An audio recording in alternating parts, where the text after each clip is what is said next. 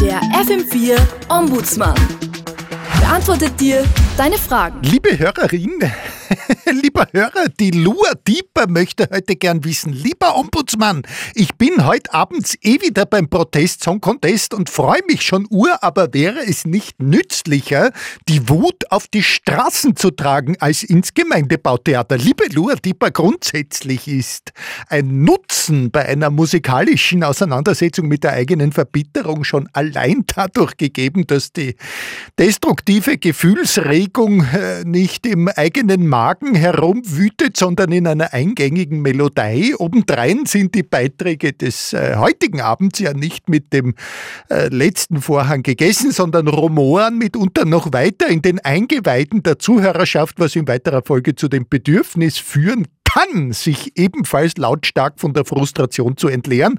Von der Marschmusik bis zum Protestlied hat äh, Musik äh, die Gabe, Menschen zu bewegen. Und während der Marsch äh, die Massen nur allzu oft im Gleichschritt direkt hineingeführt hat ins Verderben, äh, versucht der demokratiefreundlichere Protest, dass es gar nicht erst Soweit kommt am Ende noch ein äh, ballsaisontaugliches Fazit. Zum passenden Soundtrack bewegen wir uns nicht nur geschmeidiger auf dem Parkett, sondern möglicherweise auch geschwinder auf die Straße. Ich wünsche dir, liebe Dur, lieber, lieber Dur, Lurdipa, auch äh, euch, liebe Hörerinnen, lieber Hörer und den zehn Finalistinnen und Finalisten, einen widerständigen Abend im Rabenhof. Servus!